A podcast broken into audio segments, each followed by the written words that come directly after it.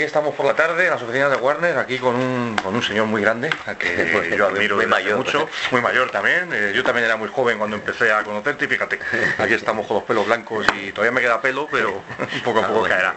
No, un placer aquí estar con el señor Enrique Villa- Villarreal, con el Drogas, encima pues hablando de un nuevo trabajo y de un nuevo trabajo además tan tan especial, tan curioso, tan no sé cómo llamarlo, tan profundo, tan completo. ¿Cómo lo defines tú? Bueno, buenas tardes. Buenas. Bueno, yo lo defino como un quíntuple, un quíntuple disco, un poco Ujú. que es lo que es, ¿no? Una especie de, de viaje por a, a tra- a través de unos terrenos de- con ambientaciones musicales diferentes que mm, comenzó, el punto de partida fue hace tres años y medio, ¿no? Con una canción que se titula Salir la Luz, que es el primer vídeo que sale, segundo single. Y, y bueno, hasta, hasta esa última composición que sale en el último, que es Acertijos por Andar, eh, que cierra esta historia, ¿no? Eso es, es un viaje un poco fantasioso, eh, a, la vez que realista, ¿no? En, en muchos de los, en muchas de las paradas, ¿no? Bueno, tenemos, son cinco discos, como tres horas o algo así de música, Dos y media. dos y media, 42 canciones, cinco discos diferentes, además no era obvio también que cada disco pues iba a tener un poquito su personalidad y su, y su rollo, no todo el disco en conjunto forma un, un todo, como se suele decir, pero es verdad que cada disco tiene su personalidad y su historia, ¿no? Cuéntanos un poquito, resumido y un poquito así muy cortito, pero cuál es el rollo de cada disco, ¿no? Mm. Bueno, primero lo he subtitulado, bueno, tiene, el trabajo en sí tiene un título genérico que es Solo quiero brujas en esta noche sin compañía. Título fácil también, ¿no? Para acordarse, Sí, para... hostia. Pero bueno, si relacionas el término brujas con, con, con el término palabras, ¿no? que es eh, con lo que me gusta relacionarlo, musas que dice otra gente, yo lo denomino brujas, ¿no? Y la, la propia portada, todo el revoltijo que hay de palabras y tal, eh, enseguida se entiende el concepto, ¿no? A partir de ahí comienza una historia que es, no sé, como si entrásemos un poco, pasar el espejo de Alicia en el País de las Maravillas, pues bueno, esto un poco cuando atraviesas el, ese primer espejo te encuentras, te vas encontrando una serie de timbres, ¿no? Si ya vas llamando y ves el primero se viene con el subtítulo de timbre acústico, porque son siete canciones con una ambientación acústica.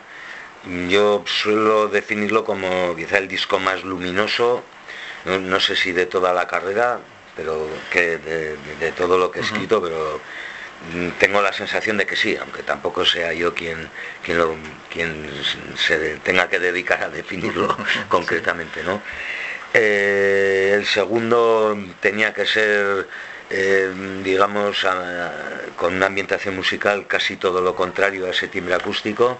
Entonces, bueno, eh, con un chispazo, digamos, que da el grupo, ¿no? Brigi, Chus Maraví y, y Flaco Charrena, eh, comienzan la composición de, de cuatro de los temas de este, de este disco, que son, con, en una- está en una línea hardcore, ¿no? Y luego uno de los una de las canciones lentas que entran en ese disco eh, ellos trabajan esa ambientación y tal y yo compongo las, las cinco res- canciones restantes ¿no? entonces bueno es eh, Europa timbre oxidado. Lo de Europa por hacer referencia un poco a, a lo que está sucediendo en Europa eh, con el tema de, lo- de la inmigración eh, en fin no como somos no sé, el egoísmo ¿no? que, que tenemos en el primer mundo, eso que se denomina primer mundo, eh, olvidándonos de que hemos sido en, en muchas épocas de la historia exportadores de inmigrantes ¿no? también. Eh, timbre oxidado porque es un timbre eh, que está oxidado de no usar, digamos, ¿no? Eh, o que se le deja que se oxide cuando tenía que ser todo lo contrario, ¿no? Tenía que estar siempre preparado para que la entrada en Europa sonase como tiene que sonar, ¿no? A solidaridad, ¿no? Pero eso El- no ocurre ni ocurrirá. Es complicado que ocurra, pero sobre todo porque tampoco queremos que ocurra, ¿no? O sea, no, ya no es echar la culpa solo a los abascales de verdad, sino a los abascales que todos llevamos dentro, ¿no? O sea, que les dejamos les dejamos que nos hagan por la boca, en vez de por el orto, que suelo decir, ¿no? El siguiente timbre eh, canalla y de bullanga hace referencia a algunas expresiones que, cojo del, vocabulario lunfardo, ¿no? del tango, de la pampa, y las meto sin tener en cuenta si entran o no con lo que vengo a decir. ¿no? Entonces son, es como si estuvieses leyendo un cómic, ¿no? o sea, una historia de cómic, van pasando cosas y ahí quedan reflejadas pues como historietas de en fin de, suburbio no tenía ganas también de, hacer un rollo canalla eh, la voz también muy muy obligada a sacar el timbre roto y de ahí pues tenía que pasar algo rarísimo que que era que es el timbre equivocado, ¿no? No, el timbre equivocado, no, el timbre fundido, ¿no? Que el fundido es el, disco, digamos, con sonoridad industrial. Es un disco raro, hay que decirlo, ¿eh? Bueno, cuesta, cuesta un poquito. No, más raro que la venganza de la abuela cuando salió, ¿no? efectivamente, esa es la historia, ¿no? Digamos que viene un poco eh, bastante enraizado con, con el gusto que tengo por escuchar a Nine Inch Nails, sobre todo, ¿no? Entonces digamos que esa la segunda parte de la venganza de la abuela entronca bastante bien con, para entender este, este timbre fundido, ¿no? Sí. Fundido precisamente por eso, que o sea, parece que, ahí se funden todos los plomos, Y, no se sabe si va a sonar o va a sonar mal, va a sonar, en fin, no sé, es un desastre, ¿no? Muy en mi, en mi línea rara, ¿no? Sí. Y luego ya el último, que es el timbre equivocado, precisamente viene a, ser una especie de cajón desastre, o sea, pero desastre, desastre, y auténtico desastre, o sea, eh, donde iba teniendo cabida las canciones que al ir haciendo cada timbre, que están por orden cronológico, no quiere decir que cuando acabé este, el timbre acústico empecé el otro y tal, sino que cuando yo estoy acabando el acústico, eh, el grupo comienza a trabajar en este, eh, cuando estamos sacando tal, comienzo el otro y tal, pero lo tenía muy claro de ir más o menos en orden, ¿no? Y cuando necesitaba descansar mentalmente de, las torres que me metía con cada, con cada historia, pues me ponía a tocar el piano, a tocar la guitarra, o sea, cuatro acordes, tres o dos, y una melodía, una serie de frases y tal. Y tal y como venían, los iba echando al cesto, que ha resultado ser el, timbre equivocado. Eso es un poco así en resumen todo esto. Es curioso, ¿no? Cuando, bueno, pues la, gente que te conoce, la gente que te hemos seguido, la gente que sabemos de qué va esto, obviamente sabemos que estos cinco discos de alguna manera eh, marca muy bien lo que es todas las personalidades musicales que tiene, que tiene el Drogas, ¿no? El segundo disco puede ser un poquito más barricada, por decirlo así, el de Timbre Fundido obviamente va por ese rollo de la venganza de la abuela en su momento, el punto acústico que también siempre te ha gustado, te ha gustado mucho, ese toque un poquito más actual que también se puede resumir un poquito en el último disco, a lo mejor lo que sea, de lo que es ahora el Drogas, por decirlo así, es decir, es un buen resumen de lo que eres tú, imagino que por un lado buscado y por otro lado es lo que sale, ¿no? Sí, es lo que sale. O sea, aunque en un momento dado, cuando comienzo a, trabajar con la idea clara de, hacer, de componer ciertas canciones para que tengan una ambientación musical concreta, ya voy obligando un poco a que vaya por ahí la cosa, ¿no? Eh, y, luego es que me encuentro, o sea, para mí es un placer el poder eh, sentirme un intruso tanto en ambientaciones musicales diferentes como a, la hora de tocar diferentes instrumentos. yo soy un intruso, he sido desde que tocaba el bajo, tocando, eh, cantando, eh, tocando la guitarra, me da igual eléctrica que acústica, el piano con los últimos tiempos, no sé, o sea, no tengo, entonces sí que la gente tendrá que temblar cuando me vean una foto con un arpa, ¿no? Porque eso ya será la hostia, o una flauta dulce, ¿no?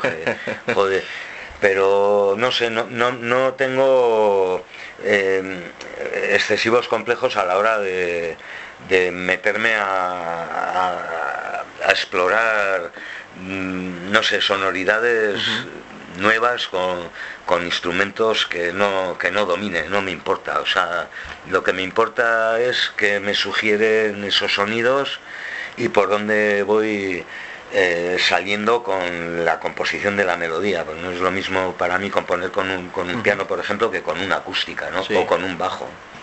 Oye, otra de las cosas interesantes de este disco, de lo que hay alrededor del disco, ¿no? que lo, pensaba en estos días, es que, bueno, tú de repente le, planteas a, una compañía un, sacar un producto de este tipo, no es fácil, ¿no? Quiero decir que cuando que para tú plantearle una cosa de este tipo y que te lo aprueben y que te den el ok y todos trabajéis en una misma dirección, tiene que ser un artista pues ya más o menos consagrado, importante, que tengas un producto coherente entre manos y que, la, y que te diga, hostia, pues de puta madre, me, me, parece muy bien, o carta blanca porque eres tú y sé que va, que va a ser bien. A lo que voy es que Está muy bien que el Drogas por fin ha sido subiendo peldaños, obviamente Barricada estuvo en un punto muy alto, se bajó un poquito y se fue subiendo peldaños hasta recuperar ahora, creo, un estatus muy bueno que te permite hacer un poquito lo que quieras en el buen sentido, ¿no? Y eso como artista yo creo que es importante, ¿no? Bueno, yo no, sé exactamente si es así la cosa. Aquí tengo que decir que para mí ha sido muy importante el que esté una persona, o sea, todo el equipo que era Dro, ¿no? que entendía eh, en fin, digamos al artista local, ¿no? Eh, una vez que Warner, la multinacional, eh, absorbe Dro, digamos que para mí la, persona fundamental es Alfonso, ¿no? O sea, yo, Alfonso es a quien cuando tengo una maqueta con seis canciones de la, Tierra está sorda, me vengo con esas seis, esas seis canciones grabadas en un CD, con una carpeta con las letras y tal, y le, explico, eh, esparramos los folios por eh, la mesa y le explico cuál es la idea del siguiente disco de Barricada, ¿no? La Tierra está sorda, que estaba harto de que de no sorprender a la gente, ¿no? La gente decía, qué bien suena el disco y tal, nadie se quedaba con ninguna canción. Y todo, joder, que si yo hostia, luego el primer disco y suena de asco y todo el mundo se sabía en qué posición estaba tal canción o tal otra, ¿no? El segundo lo mismo, el tercero, hostia, éramos un desastre sónico, hostia, y todo el mundo se sabía los títulos y las letras y los punteos de, cada canción. Eso no nos pasaba, eh, o sea, a partir, yo creo que incluso desde La Araña, ¿no? Donde empieza a haber ahí un, desparrame entre entre fondos para película y discos en directo, ¿no? Entonces, digamos que todo, o sea, desde que fichamos por Warner, desde la acción directa, eh, pues eso continúa así. Nos sorprendíamos y para mí era un desastre porque yo terminábamos de grabar un disco y al día siguiente ya empezaba el trabajo del siguiente. O sea, y fue era una rueda un tanto rara hasta que por fin ya eh, para la tierra está sorda no me apetecía llevar ese, ese ritmo, ¿no? Entonces fueron cuatro años de andar para aquí y para allá, de leer, de tal, o sea, y sabía que entre manos tenía algo que iba a sorprender. Lo que no sabía era si para bien o para mal. Pero sorprender sí, es lo que, lo que a un artista creo que le debe de mover. Eh, no sé, si quieres, o sea, si te dedicas a otra cosa, pues igual tienes que tener otro tipo de sensibilidades. Pero para esto yo creo que cuando pierdes el poder de sorprender, date por jodido, eres un funcionario de los acordes, ¿no? Entonces eh, fue para bien aquello y, como digo, la persona que, en fin, me aguantó el torrón que le metí y me entendió lo que esto y dijo adelante y tal, ¿no?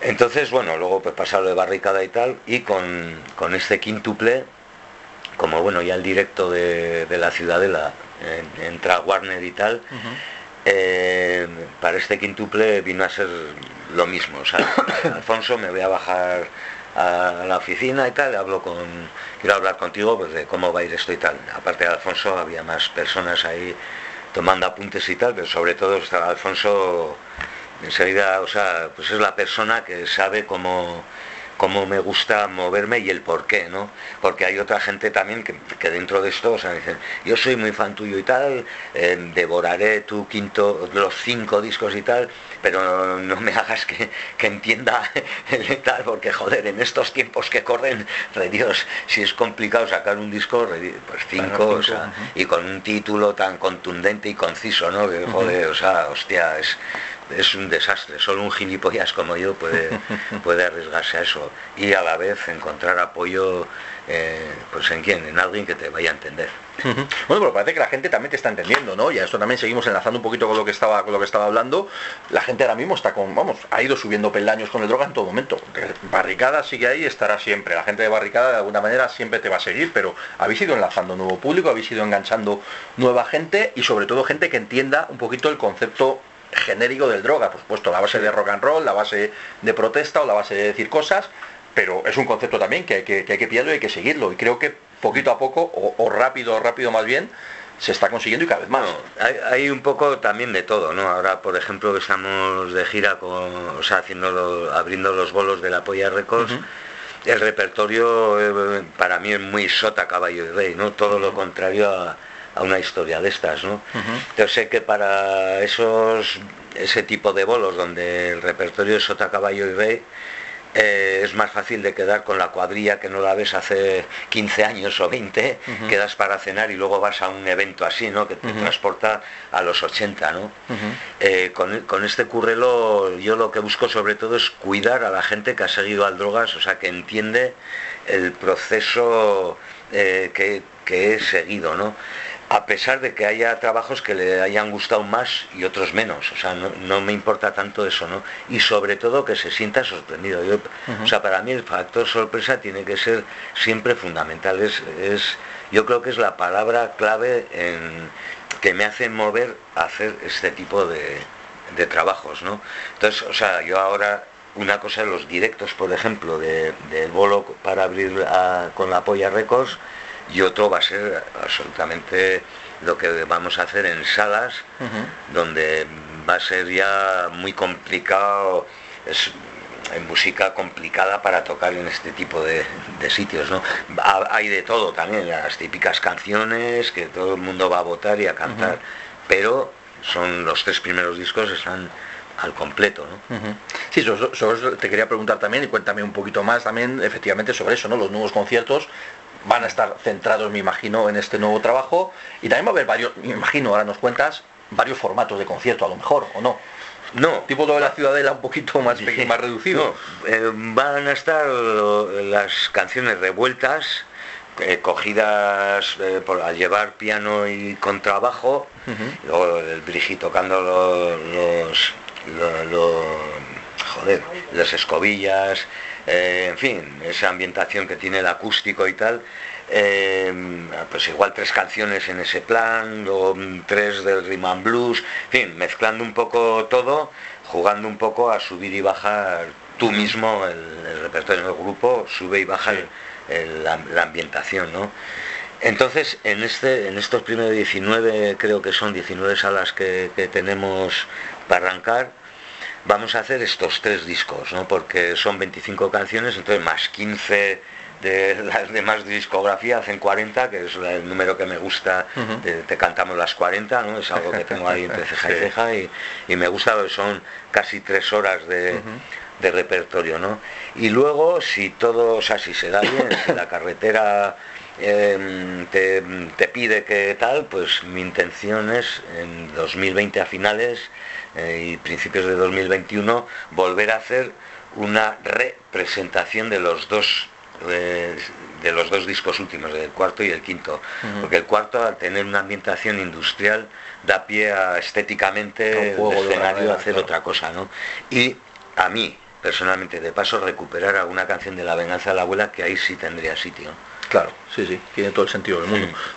Oye, ya que decías también el tema de, de los con la polla recos, aunque bueno, esto va por otro lado, pero para los que nos gusta barrigada, para los que nos gusta apoyar récords, para los que de alguna manera pues nos gusta recuperar ese tipo de cosas, son conciertos muy especiales. Yo creo que nos sorprendió a todo el mundo la, relevancia que ha tenido todo esto. Yo cuando estuve en el Patio de Deportes aquí en Madrid, en la presentación de la gira de Apoya Récords, y nos dijeron, Palacio de Deportes, en San Jordi, no sé qué, nos quedamos un poco así, hostia. Pero luego los resultados están ahí, y de hecho ya lo visteis en Valencia el otro, el otro día, ¿no? Y además la mezcla, la Apoya Récords con, sí, con nosotros. Sobre todo la, la Apoya Records es la que está arrastrando todo eso esto. Y luego nosotros el lujazo que Sí, pero que votos detrás también empuja, ¿no? Sí. No, Yo tengo varios amigos que me han dicho, hostia, pero con el drogas sí voy. que hayan... solo no, pero con el ya sí. que, hayan contado con nosotros, para nosotros es siempre de agradecer. Y luego a la vez el repertorio que, he hecho para esta historia es muy ochentero, o sea, precisamente para eso. La gente responde, está, está en una fiesta total desde que empezamos nosotros hasta que acaba la Polla Récords, ¿no? Eso es de agradecer, o sea, pero realmente quien tiene mérito, en fin, de, este, de, esta explosión, ¿no? Hostia, es la Polla Récords realmente, ¿no? O sea, y bueno, eso está bien porque a mí me da también la comodidad del telonero que, que siempre me ha gustado también, ¿no? O sea, estar ahí en una especie de segundo plano y que le pongan a parir al Evaristo, que se joda.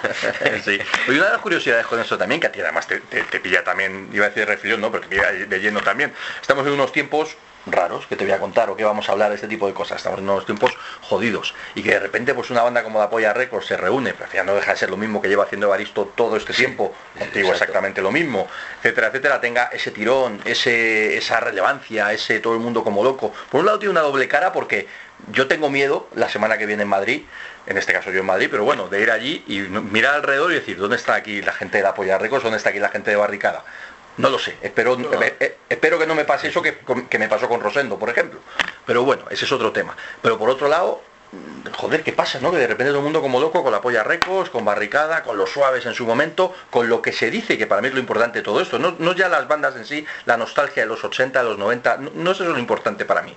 Para mí es la importancia de la relevancia de ese mensaje que sigue teniendo para la gente. Sí, pero eso es que no ha dejado de estar vigente, ¿no? O sea, creo yo, ¿no? Eh, cierto tipo de mensajes o, o puestas en público, ¿no? Cierto tipo de canciones siempre ha estado ahí. Yo no he dejado nunca de tocar y a pueblo que vas hay un, grupo, si tocas con alguno de la localidad, que es de la escuela de la Polla Recos o de la escuela de Barricada, de la escuela de Cortatu, ¿no? O sea, todo esto se, da, ¿no? Eh, por algo será, no, no, lo sé, o sea, tampoco lo he analizado. Ahora, si me pongo a mirar y tal, eh, realmente tampoco han cambiado tanto los tiempos, digamos, en política no sé si han cambiado, en todo caso habrán ido a peor igual, no sé.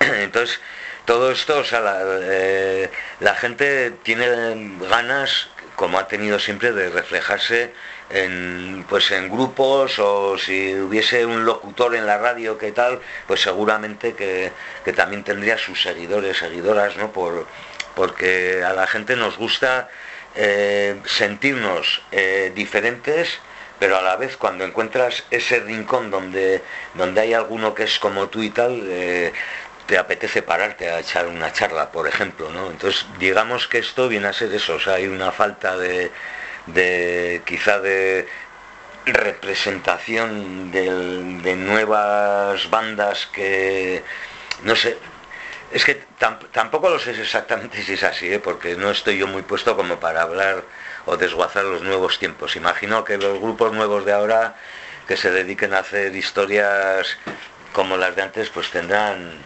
igual de igual de ilusión que la que hemos tenido todos eh, cuando montabas tu banda, ¿no? sé, o sea, no, no, lo sé dónde está. Me da la sensación de que quizá dependemos demasiado de los grandes festivales, donde es muy complicado que alguien se vaya a jugar el, tema económico en montajes enormes con bandas nuevas, ¿no?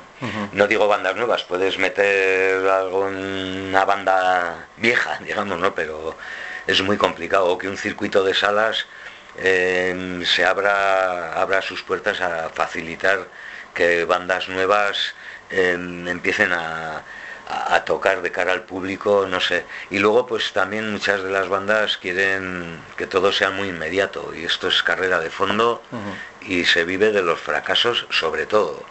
Yo de eso vivo también, o sea, para mí monto la Rima Blues y es un fracaso, es un triunfo porque es una gozada y tal, ¿no? Pero el resultado, el teatro, siete teatros, eh, eh, económicamente tienes que andar, vamos, o sea, temblando no sé, o sea, no, no todo es lo que parece, o sea, hay que ser, hay que estar preparado para la batalla. Bueno, tenemos que terminar, que hay más entrevistas, por supuesto. Solo quería preguntar una cosita, muy, una, una pregunta muy, muy cortita, que, en tu caso pues es obviamente muy, muy relevante, ¿no? Estamos volviendo a los tiempos de la censura, de la censura a los músicos, me refiero, ya digo, no vamos a profundizar más porque no tenemos tiempo y porque no es el sitio, pero ¿cómo sentís cuando de repente otra vez se vuelven a censurar la sociedad alcohólica, a con 2, a ti te ocurrirá el día menos pensado, al otro, al otro?